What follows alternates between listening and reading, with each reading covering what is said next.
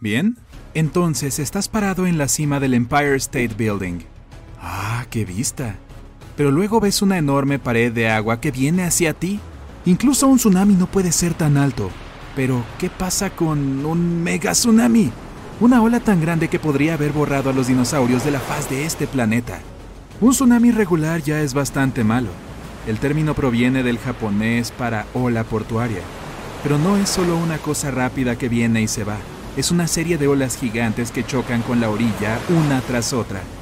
Ocurren después de fuertes terremotos o, más a menudo, debido a erupciones volcánicas submarinas. Los titanes que explotan en las profundidades del océano suelen ser mucho más grandes y poderosos que lo que vemos en la Tierra. Cuando liberan lava caliente abrasadora en el agua fría circundante, se convierte en vidrio volcánico y deforma el fondo del océano. El resultado, un volumen masivo de agua cambia y forma una ola. A medida que se acerca a la costa puede crecer hasta 50 metros de altura o alrededor de 15 pisos. Pero, ¿y si la altura de la ola no fuera de cientos, sino miles de metros?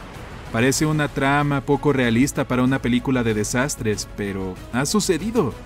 Estos rascacielos de olas se llaman mega tsunamis. Y sorprendentemente, para que un tsunami cambie al estado mega, no es solo cuestión de tamaño. Los megatsunamis no solo son mucho más grandes, sino que también se forman en diferentes condiciones. A diferencia de la mayoría de los tsunamis, los megas no son causados por la actividad tectónica. Sin embargo, eso puede jugar un papel importante. Se forman cuando una gran cantidad de escombros cae repentinamente en un gran cuerpo de agua. El agua salpica hacia arriba y hacia afuera, como cuando te lanzas como bala de cañón a una piscina. El megatsunami más grande que la humanidad haya visto jamás ocurrió en 1958, en la bahía Lituya, en Alaska. Un terremoto de 7,8 causó que trozos gigantes de hielo cayeran de la superficie de un glaciar al agua. Esto condujo a una ola que se dirigió a la orilla opuesta, y esta cosa alcanzó una altura de 524 metros. Sí, era más alta que el Empire State Building. Pero los megatsunamis han ocurrido mucho antes de eso. Hace unos 70.000 años, parte del volcán Pico do Fogo de Cabo Verde cayó al océano, causando una ola tan alta como la aguja espacial de Seattle. Este muro de agua se estrelló contra la cercana isla Santiago. El megatsunami que cambió la historia del mundo ocurrió hace 66 millones de años. Fue cuando un asteroide enorme, estoy hablando de uno del tamaño del monte Everest, se estrelló contra la Tierra como si el impacto no fuera suficiente para los reptiles gigantes que vagaban por ahí, fue seguido por un mega tsunami de proporciones épicas, una ola de 1,6 kilómetros de altura, dos veces la altura del Burj Khalifa, viajó a través de los océanos del mundo. No era un buen momento para estar en la Tierra. ¡Hey! Yo no estaba ahí por ese entonces. Ahora imagina una ola abismal de 60 pisos arrancando árboles del suelo y estrellándose contra todo en su camino. Sería difícil pasarla por alto, pero este megatsunami pasó desapercibido en 2015. Un deslizamiento de tierra gigantesco arrojó toneladas de roca al fiordo de Tan en Alaska y creó una pared de agua a la altura del cielo. Los científicos se enteraron horas después del evento y solo llegaron a la escena para documentar el impacto meses después. Un megatsunami puede ser fuerte, pero solo tiene un impacto local. Bueno, salvo el que terminó con los dinosaurios. Si uno surge lejos de donde vive la gente, probablemente ni siquiera llegará a la costa. En cuanto a los tsunamis creados sísmicamente, los causados por el movimiento tectónico y las erupciones volcánicas, pueden viajar a cientos de kilómetros sin perder su poder. Y ahora, la pregunta que todos nos hicimos, ¿cuáles son las posibilidades de que vuelva a ocurrir un mega tsunami? Bueno, la buena noticia es que son extremadamente raros. La mala noticia es que los deslizamientos de tierra pueden ocurrir en cualquier momento, por lo que es difícil predecir cuándo volveremos a ver uno. Una cosa que los expertos saben con certeza es que probablemente no serán tan peligrosos en el futuro previsible. Pero, ¿y si suceden? ¿O simplemente llega un tsunami normal? Hay varias reglas que debes saber para sobrevivir. Cuando escuches una advertencia de tsunami, escapa inmediatamente a terreno elevado la distancia desde la costa es menos importante. Algunos tsunamis pueden viajar a la velocidad de un avión jumbo, por lo que es imposible escapar de ellos. Recuerda que un tsunami no es una sola ola, sino una serie de ellas que pueden durar por varios minutos u horas. Así que no asumas que todo está bien después de la primera.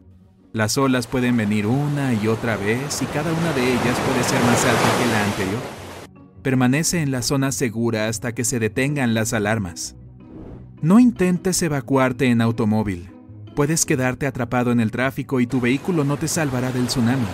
Estas cosas pueden levantar automóviles fácilmente. Un tsunami puede golpear no solo la orilla del mar, sino también el terreno a lo largo del lecho de un río. Entonces, si estás cerca de un río cuando comienza la alerta de tsunami, sube a una colina o encuentra un refugio resistente. Lo extraño es que ni siquiera notarías un tsunami en el océano abierto. Ahí las olas pueden tener solo un metro de altura, pero se hacen más grandes a medida que se acercan a la orilla. Si te encuentras en un bote lejos de la costa, navega aún más adentro, no hacia tierra. Entiende esto. También hay tsunamis de hielo. Esta rareza ocurre en primavera cuando el hielo en lagos congelados ya comienza a romperse en grandes pedazos, pero aún no se ha derretido. Los fuertes vientos empujan estos bloques de hielo hacia la orilla. Otro fenómeno natural sorprendente que me da vuelta la cabeza son los tornados. Ocurre cuando las corrientes de aire cálido y frío se unen. Suelen comenzar como una tormenta normal, con lluvia y granizo, y entonces esa nube de embudo aparece desde el aire que gira arriba. Llega al suelo y nace un tornado. La velocidad del viento de los más extremos puede alcanzar los 480 km por hora, más rápidos que una flecha. Algunos tornados pueden viajar por cientos de kilómetros. Ahora imagina esta cosa en llamas. Los remolinos de fuego se producen cuando el fuego crea viento y el aire caliente se mueve tan rápido que comienza a girar. Estos no son tornados reales ya que no alcanzan las nubes, pero siguen siendo impresionantes. Un remolino de fuego puede calentar hasta 1090 grados centígrados, tan caliente como la lava. Es realmente poco común, pero puede ocurrir durante incendios forestales o tormentas de fuego. Ahora, vamos con las tormentas de fuego. Como si un incendio o una tormenta no fueran lo suficientemente malos por sí mismos. Una tormenta de fuego es cuando un fuego crece tanto que crea su propio sistema de viento. A medida que el humo sube a la atmósfera, forma la nube de tormenta de fuego. Estas nubes pueden producir rayos, lo que puede crear más incendios. Hablando de esto, Venezuela es la capital mundial del rayo. El área cerca de la desembocadura del río Catatumbo puede recibir el impacto de hasta 280 rayos por hora. La causa de este extraño espectáculo de luz natural es el viento que rodea los humedales.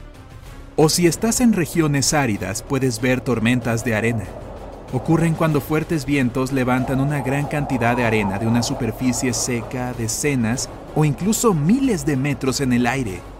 Ahora imagina lo que parece un tornado corpulento suspendido en el cielo.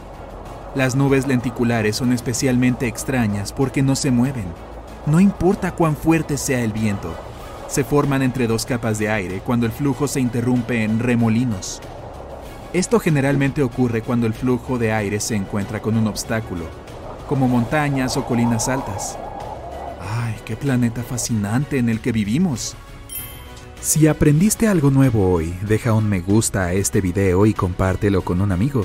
Y aquí tienes otros videos que de seguro disfrutarás. Simplemente haz clic en el de la izquierda o la derecha. Quédate en el lado genial de la vida.